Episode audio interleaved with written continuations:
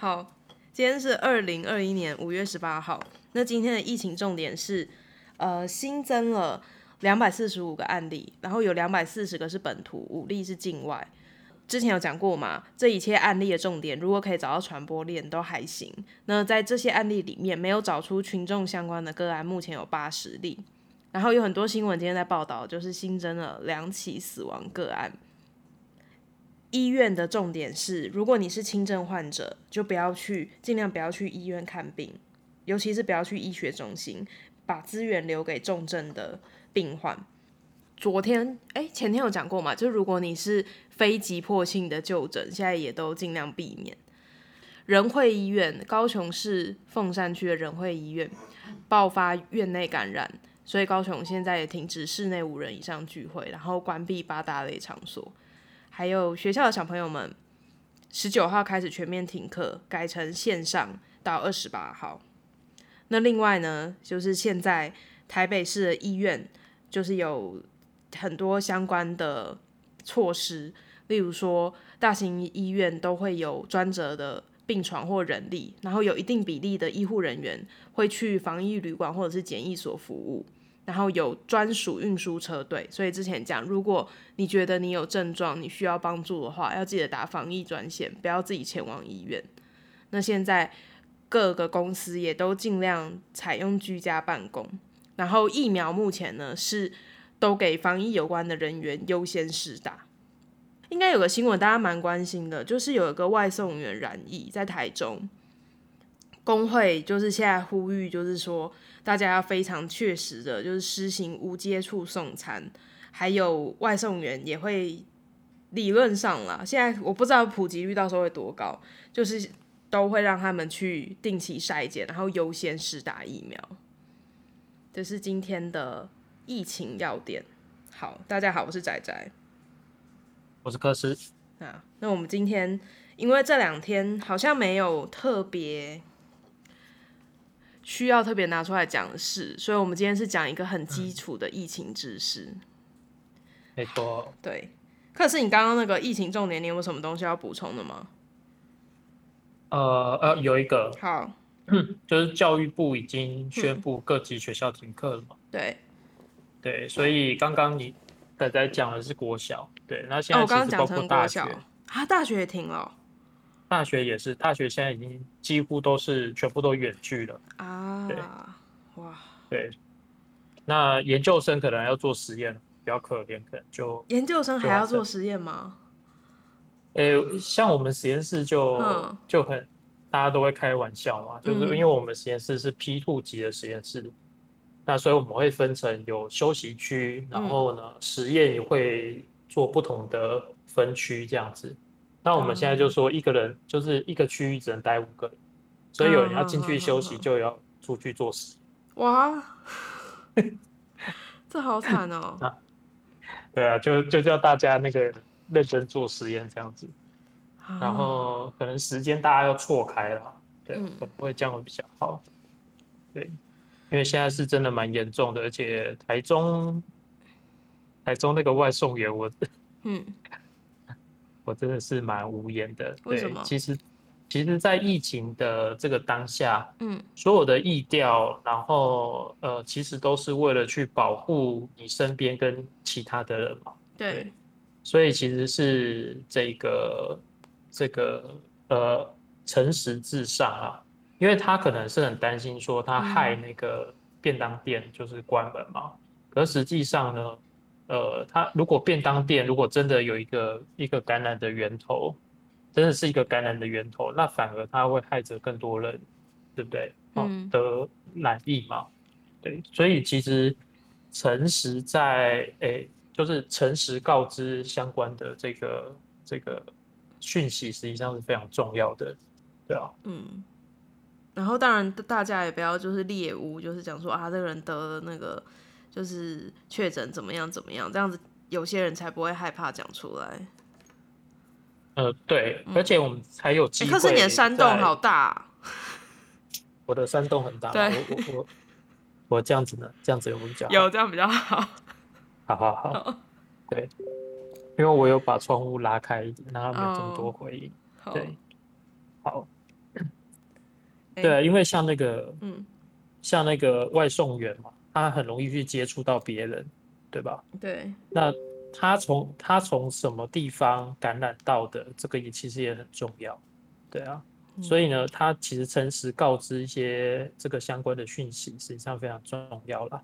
那刚刚仔仔你讲那个，就是不要去猎物这件事情，真的是非常重要，非常非常重要。因为，因为即便像我，我我可能很仔细的再去做，就是就是防护的这件事情。但是呢，我也是两点一线嘛，几乎就是家里到学校这样子，然后中间可能偶尔去出去吃饭。嗯，那我的生活很单纯，但是我也会想说，如果今天我真的不小心染疫了，然后要对我做疫调的时候，我会不会讲得出来？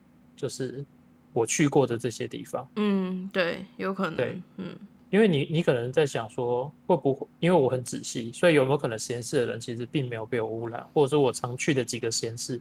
会不会就没事？我是不是会害到他们？实际上我自己也会这样子去想。如果你同理的话，你光是要讲出来，你就要克服一个心理的障碍。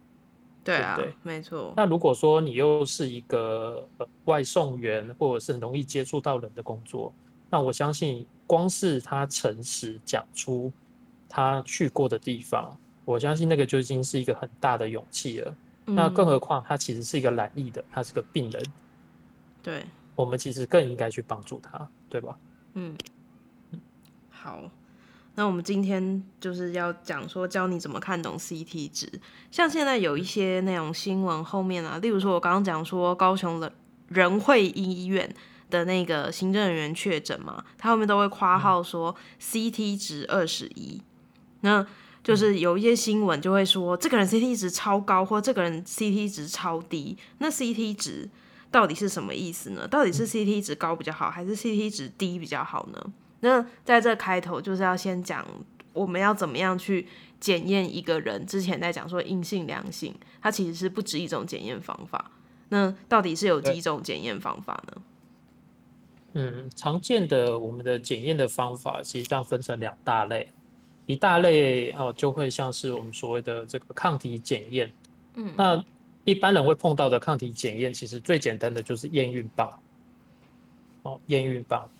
那验孕棒呢？仔仔你在吗？我在啊，怎么了？哦，没有，因为很安静，所以我以为我断线了。哦，哦，对，因因为因为你是山洞，我到时候要调你的声音，所以我尽量不跟你讲话重叠。哦，好，对，好。对，一种是抗体检验，它会有点像是这个呃验孕棒的形式，也就是一片东西，然后把我们要的检体呢滴在呃一个地方，然后它会跑过去，然后就看它有几条，呃，看它有几条线这样子。好，那这是一种方法。那这种这种方法通常都用在所谓的快筛上面。嗯，那。呃，所以你现在看到，无论在这个万华啦，或者是新北哦几个快筛的站，它主要呢都是用这种所谓抗体检验的方式。那这个抗体检验分两个，一个是测你身上的抗体，一种是呃抗体在外面，可是直接去测病毒，也就是抗体跟病毒会做结合。嗯，哦，那我们现在呢，一般快筛站用的呢，其实就是呃我们用抗体去去。跟病毒结合，如果你身上有病毒采下来，那它经过快筛的那个膜之后呢，啊，如果有抗体，它哎，如果有病毒就会跟抗体结合，那你就会出现一条线，然后后面有一个确认线，嗯，啊，那这两条线出现的话呢，就代表说哦，你是这个阳性，就是说有病毒的人这样子，嗯，啊，那这是现在用的快筛方法，好，但是这种快筛方法呢，它不会有数值。只有有跟无，就是说是两条线或不是两条线这样的结果，对，好，所以呢，最近你看到快筛那个快筛率啦，或者是什么后面并不一直这种花好，那另外一种方式呢，就是大家呃可能在这期间都会常常听到的 PCR 检验的方法，好，那。我们就要讲，就是这个 CT 值本身这个数值呢，跟呃这个 PCR 的检验方法是有关系的哦。好，那我们先讲这个 CT 值它是什么？嗯，这个 CT 值呢，指的是呃呃呃，我嗯，我直接举例好了哦，就是说我今天如果身上有一百颗病毒，跟另外一个人身上有一颗病毒，嗯，哦，那 我们今天想知道，就是一个人身上的是比较少，对不对？然后一百那个人另外一个有一百颗病毒的人，哦，病毒量比较多，对吧？那这个时候我们怎么确定他可以谁的比较多？那我们用的方法呢，就是我们刚刚讲的所谓的 PCR 的方法。那 PCR 用来做什么呢？因为病毒，哦，我们都有听过，在这个媒体上面都会讲过有病毒的。DNA 序列或者是 RNA 序列，你常会有时候会听到这样的词。那我们就是透过病毒一些特有的它的这个遗传的特性呢，我们去透过一个 PCR 的机器哦，把它放大。哦，那为什么我们需要把它放大呢？是因为我们没有办法直接测到一颗病毒或一百颗病毒，我们必须把它放大到我们看得到或侦测得到的量。我们才会知道说，OK，这个人身上有病毒，或这个人身上没有病毒，这样子。嗯，这边仔仔，我我来解释看看好了。我觉得你你好像老师哦。哦，我觉得太像老师。没没有不敬的意思啦，但是我觉得很像我们现在上课的那个。好，总之呢，那个 PCR 的检测方法，它就是因为我们如果我们要去抓病毒嘛，病毒是不是非常的小？所以我们没有办法直接把它抓起来，所以它的方法是会用某种方式让它放大。放大就是像我们如果一般最基础生物，假装用随便用一个细胞分裂来举好了，它就会一分二，然后二分四，越来越大。那 CT 值的意思就是说，简单的说就是你把它放大几次。所以如果它越多，你是不是放大的越少就可以抓到？OK，对不对？是这样没错。对，所以 C CT 值就是放大几次。所以 CT 值越小，表示你的病毒越多。对，因为例如说放大两次就抓到，跟放大四次，那是放大两次比较多嘛？对对对，嗯、没有错。所以我们刚刚听到，就是我们刚刚不就举例嘛，一个跟一百个，对吧？嗯。那一个如果说它需要这个呃呃放大三十次，嗯、那就是 C D 值三十嘛。嗯、那如果一百的话，它可能只需要放大二十五次。所以在这个情况之下，哦，你就会看到有人是二十五，有人是三十，有人是三十五，嗯，然后或者是有一些人十二，对吧？对，好，对，那它放大次数越少，代表它原本的人就比较多，嗯，原本的病毒就比较多，对，所以呢，CT 值越小，代表这个人身上带的病毒量是越多的，越容易传播出去，因为病毒量很大。好，那如果 CT 值很大的人身上的病毒量就比较少，那所以他就比较不容易传出去，或不容易传染给别人。好，那我们要怎么知道这个病毒量，这 CT 值多少？什么叫做大？什么叫做小？好，那这个呢，在我们一般做实验的经验上面，通常超过三十，哦，通常超过三十都算是比较小的数值。那如果说低于二十五，低于二十五，嗯，那通常就是比较比较大的。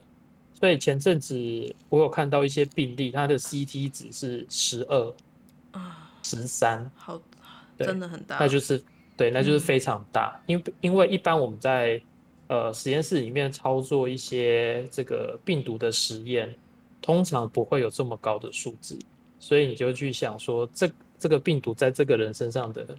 的那个量到底是就是非常非常的大，然后这个量是很恐怖的，对。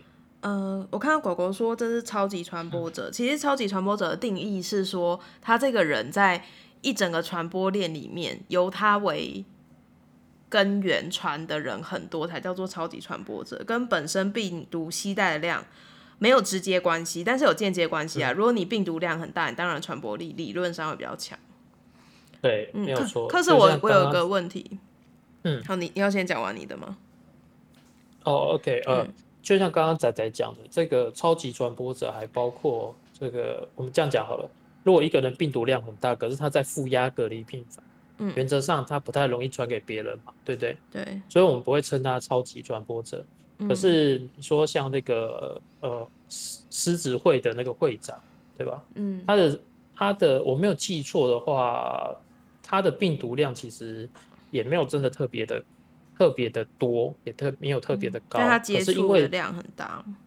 呃，对，可是他很活跃嘛，嗯、对不对？对，所以他传给很多人，嗯，对，所以呢，这个其实呃，超级传播者可能还包含着这个人的行为跟他的生活模式，嗯、才才有机会成为超级传播者。对，哎，我忘记我要问什么啊？我知道了，就是为什么现在他那种新闻啊出来的时候，他都要在后面注明 CT 值啊？啊，OK，嗯，因为呃。这个 CT 值它可以反映一件事情，就是传播的容易与否啦。嗯，那如果说你看到这个 CT 值都是三十几的话呢，代表说它的传播力其实比较低。那在这个情况之下呢，呃，相关的人啊，就是呃，我们可以比较放心一点。啊、哦，他评估那个风险的意思，拿来评估。对，它的风险比较低。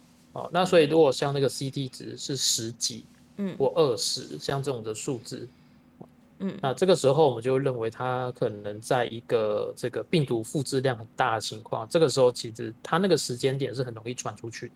嗯，对。那如果说它被检验到的时候已经很多，那代表它的前一两天或许传播的这个几率就很大。嗯，那如果是三十几的那种，他有可能经历过那个十几，可是他现在已经降下来了。所以呢，这个意调的那个时间就要更往前一点。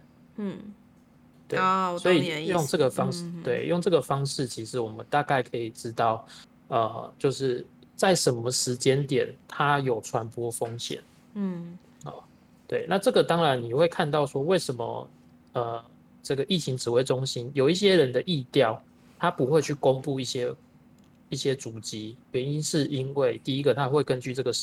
这个病程的这个 CT 值，嗯，然后做一个判断，然后另外一个呢，他会去观观察说这个人在这个地方停留的时间，哦，跟这个他的这个习惯，比如说他习惯不戴口罩，那很多地方就很危险。那他习惯戴口罩，然后跟他停留的时间，我们还有他身上的病毒量，我们就可以做个综合判断。嗯，这个判断就是说某个地方。的风险是高还是低？这样子啊、哦，原来如此。嗯，嗯好，所以今天今天听完这一集之后，你应该要知道的是，CT 值要怎么看？就是在新闻后面，他有可能会讲说那个人的 CT 值是多少，那你就会有个概念。所以这是代表他身上病毒量的数目。然后，因为我在做之前，我都会去搜寻一下新闻啊。现在新闻都下标下的好厉害，超耸动。有的新闻就会说。CT 值超高，然后说那个人怎么样怎么样。CT 值超高，理论上是他病毒量比较少的意思，所以大家要注意，就是你会看这个之后，你就比较不容易被这种标题混淆。对，嗯，有时候记者也自己会混淆这个。哎、欸，可是我点进去，它里面讲的是对的，只是它标题就是很耸动。他他讲的是有有一个人，他是。就是可能是胃阳性，因为他 CT 值很高还是什么，就是那个哦，对他讲的是对，okay. 可是他标题是 CT 值超高惊叹号，然后什么惊传什么什么之类的，这样也太恐怖了吧？看标题觉得超恐怖的，对，对好，然后我们看标题就会、嗯、啊，CT 值这超高，那干嘛报？对我我很推荐大家去看那个、啊，就我刚刚在最前面跟大家讲的那个报道者。他每天做的疫情检就是整理，嗯、就是整理也蛮好的，就是你会看到今天确诊的数量，然后还有相关的政策等等的，嗯，然后没有什么多余的惊悚的标题或是什么，我觉得蛮好的。好，我来看一下，嗯。然后刚刚我记得有一个人问，嗯，快筛的准确度是不是？嗯。对，现在大概、嗯、大概用的，诶、欸，准确度分成两个部分，一个叫灵敏度，一个叫叫呃精确度。嗯，对。那那个准确度呢，指的是，如果你是真的阳性，而且你真的被测出来，跟你是真的阴性，然后是，然后测出来也是阴性的这个数值啊，对，哦，那跟我们上一集讲的这个灵敏度跟精确度，这个是两个不同的概念啊，两个不同的概念。灵敏度指的是，呃，那个它的抓到正确的跟抓到这个本来是阴性的，但是抓到是。这个就是误判成阳性的这个比例可能会比较高，嗯，哦，那精确度的话呢，哦，是指说它真的是阴性的的那个数值，我们可以抓到多少是真的阴性。有时候我们会抓到假阴性，就代表说这个人本来是阳性，可是我们抓错了，对。好，那现在呢，刚刚讲这个准确度实际上是这两个数值它的它的一个综合计算的结果。这个叫快筛的准确度。那现在用的快筛的准确度大概是百分之九十。哦，那我给一个数字让大家参考，说这个准确度高还是低？哦，流感快筛的准确度大概是百分之七十到九十。哦，那如果是登革热快筛的话呢，它的准确度是百分之五十上下。哦那最高到八十，所以呢，你会知道现在用的这个 COVID-19 的呃快筛用的这个、嗯、这个试剂，实际上它的它的整整体的准确度是蛮高的。对，好，我看一下哦，还有人有问题吗？啊，Wave 这边看起来是没有。那嗯，Discord 里面有人要举手发言的吗？有人有问题的吗？音乐风，呃，不是安安问说，伪阴跟伪阳是用哪一个看呢、啊？这个问题是什么意思？呃，OK，伪伪阴跟伪阳，他刚刚应该讲，我一个是讲的是灵敏度嘛，嗯、一个讲是精确度嘛，对吧？嗯，好，那那个灵敏度高低呢？呃，应该通常这个数值跟伪阴伪诶伪阳性比较有关系哦。那精确度的话，它跟伪阴性比较有关系，对。可是我贴那个图给他们看，哦、就是准确度跟精确度的那个图，你知道吗？打靶那个。欸，对对对，嗯、哼哼其实就是这个概念啊，对啊。但是呢，我们一般的这个试剂很难做到精确度又高，然后灵敏度又高，对。那目前我们用的最好的试剂，实际上其实就是，而且可以广泛应用的啦。嗯，其实就是这个 PCR 的方法。对，好，可以，今天应该就这样吗？大家没有问题的话，大家没有问题的话，就下班。对，下班了。好，希望希望就是之后的那个每天的疫疫情的状况都还算稳定，我们就可以多讲一些类似像这样的题目。嗯，我自己是比较喜欢这种的，就是不是单纯在平息恐慌。嗯，OK，对，其实啊，哦，我突然想到有一个可以跟大家稍微稍微讲一下的事情啊。嗯，因为呃，有一些朋友都会也会问我说，就是明天你觉得？有几例这件事情，嗯，哦，那我当然很难猜，我不是你知道吗？通灵这样，嗯、对。但是我们要讲一件事情啊，这个是经，就是说，因为我们现在有快筛站，哦，然后再加上这个 PCR 检验，哦，这样的一个方式去做检查，呃，嗯、我们真的要很小心的一个原因，是因为有筛检到的，才会有机会变成数值。这件事情其实很重要，因为你每一天筛检的量是有限的嘛，所以呢，这个数字它会稳定输出的话，代表什么？环境当中实际上已经有很多的病毒，所以这个时候呢，呃，大家都会说，哎，我有戴口罩啊。哦，其实不只是戴口罩，我们其实在这个无论节目或在哪里生活中，我们家应该还会提醒大家，就是啊，你的手部清洁是非常重要的。那如果可以的话呢，就随身带一瓶这个小的酒精哦。那随时随地呢，不是随时随地啊，就说你觉得你有机会碰触到一些呃人常碰到的地方，比如门把啊，或者是手扶梯。如果假设你要搭捷运的话，那手部的清洁实际上是非常重要的哦。那尤其是有部分的人是无症状感染，你可能没有感觉。那我也相信没有人想要刻意去把这个病毒传播出去。呃，所以呢，呃，手部的清洁本身哦，呃，可以大幅的减少这个病毒的传播。对，嗯，所以呢，在这边就是特别的提醒大家，就是除了戴口罩之外，手部清洁呢是一个非常重要的动作，而不要因为你戴了口罩之后就放松了，呃，手部清洁这件事情。就是，就算这次疫情到最后如果成功趋缓的话，也不太可能恢复到就是像大家之前那么松懈的状态了。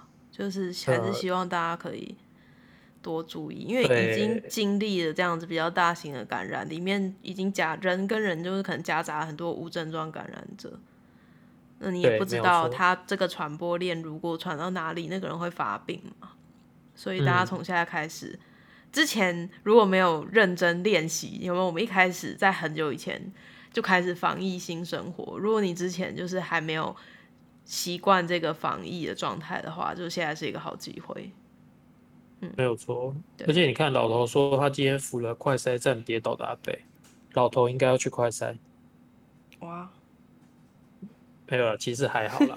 对，我想说这么严格，没有啦。其实你你知道你短暂的去扶，嗯、第一个假设这个阿伯本身有戴口罩，嗯，那老头也有戴口罩，那这个问题就会比较小。对啊，如果有洗手的话，那再来呢，就是我刚刚讲的洗手这件事情，如果呢？老头扶完了阿伯，没有去洗手，然后他把口罩摘下来去吃饭，嗯、他手上有没有可能沾有病毒？就有可能。嗯，假设那个阿伯是这个，他是假设他是阳性的，哦，我们是假设哦，他是阳性，嗯，那他可能身上是会有病毒的哦，因为他戴上口罩前，他可能摸过他的口鼻，他可能没有意识，他必须要做好手部清洁，嗯，对不对？所以这时候老头去扶他，就有可能。扶他，老头去扶这位老人的时候，啊，他就可能沾到他身上的病毒，可能不多。那如果老头没有很好的去做手部的清洁，这个病毒就有可能透过他的手沾到自己的口鼻，啊，所以这个时候老头可能就会变成一个确诊。好，严住民问说，无症状感染者传播的话，被传染的会有症状吗？不一定，无症状感染者之前很久很久很久以前有讲过。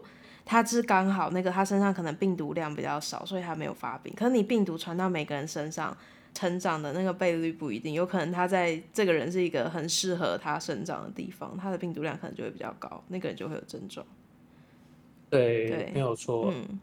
然后无症状感染者有没有把机会传播给别人是有机会的，对。只是说他如果是病毒量比较少的那一类，大概呃。